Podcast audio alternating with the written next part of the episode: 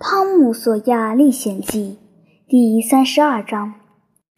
周二下午，日渐西斜，圣彼得堡的人们仍处于悲痛之中。失踪的孩子还没找到，各个教会都在为孩子们祈祷，还有许多人在家中全心全意的请愿。可洞穴那边始终没有传来好消息。队伍里大部分人都放弃了搜救，回到了日常工作中。他们说，孩子们肯定是不可能找到了。撒切尔夫人病得厉害，大部分时候说着胡话。她呼唤孩子的声音听着叫人心碎。她时不时抬起头，听上整整一分钟，然后疲倦地躺回去，口中发出呻吟。玻璃姨妈陷入了痛苦的深渊，那一头灰发如今几乎全白。这个周二夜晚，全镇带着悲伤和绝望入睡。午夜时分，镇上的钟猛地敲响，转眼间，街上挤满了衣服没来得及穿好的人。大伙激动地说：“起床，起床！”孩子找到了，孩子找到了！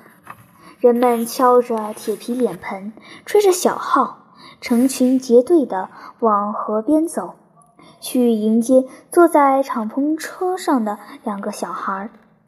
几个人欢呼雀跃地拉着车，其他人簇拥着，一同踏上回家的路。人群浩浩荡荡地涌上主街，所有人都吼着。万岁！万岁！小镇灯火通明，没有一个人回去睡觉。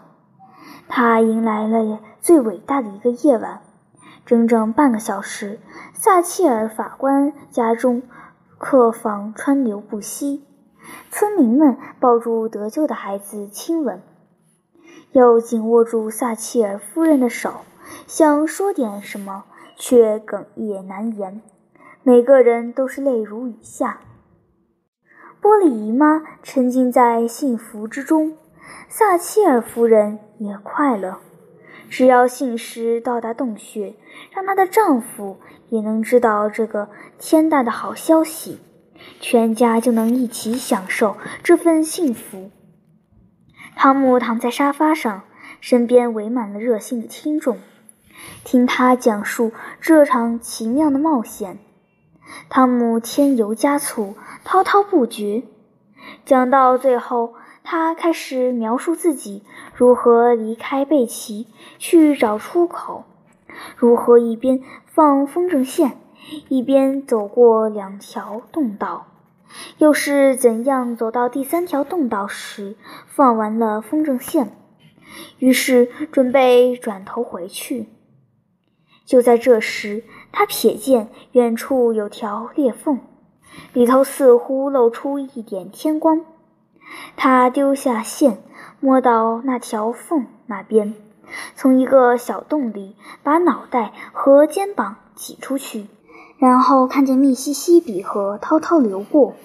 如果碰巧那时是夜晚，他就不可能看见那道天光。之后也不再可能看到这条甬道来了。他说道：“自己是如何跑回去找贝奇，告诉他这个好消息。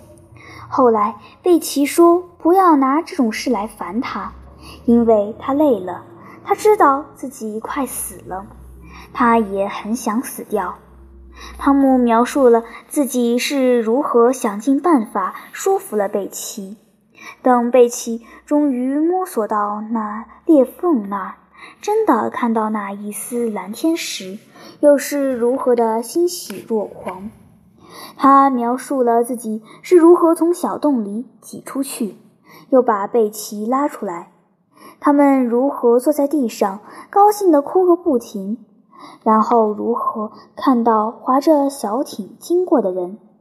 汤姆叫住他们，把情况告诉他们，说自己已经饿得发昏，以及那些人一开始是如何不相信这桩事，因为他们说，你们现在正在河的下游，离洞穴的山谷有五英里远。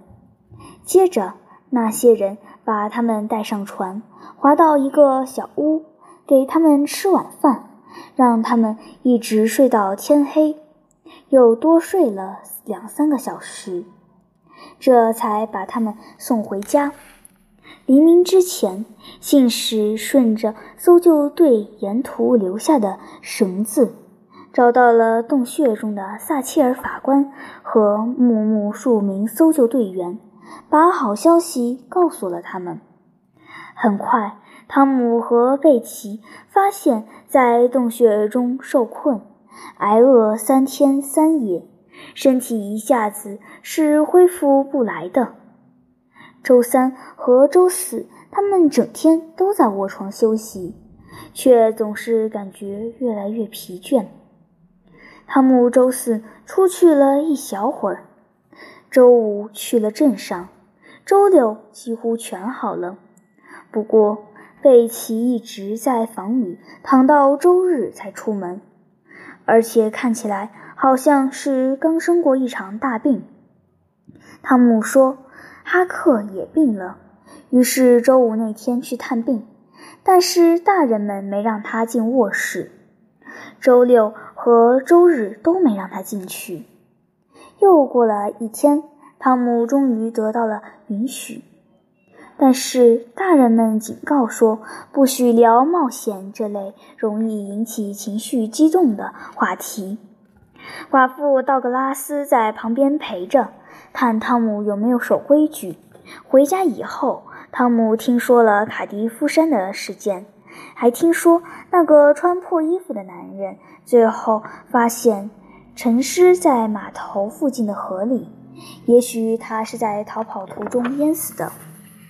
汤姆从洞里被救出来已经过了两个星期，他要去找哈克，因为这会儿哈克的身子骨已经可以经得住激动的话题了。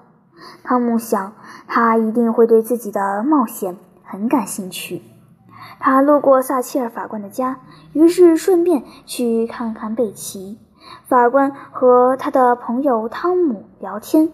有人故意问他，还想不想再去洞里？汤姆说：“再去一次也没什么。”法官说：“哎，汤姆呀，像你这样顽皮的孩子还真不少呢。这我一点也不怀疑。不过我们已经采取了措施。”再也不会有人在洞穴里走丢了。为什么？因为我在两周前已经用铁板把大门给封上了，还上了三道锁。钥匙在我这里。汤姆的脸一下子变得像纸一样白。孩子，你怎么了？来人呐，赶紧拿杯水。有人拿水过来，泼在了汤的脸上。哎，现在好一点了，汤姆。你刚才怎么了，法官大人？印第安乔在洞穴里呀。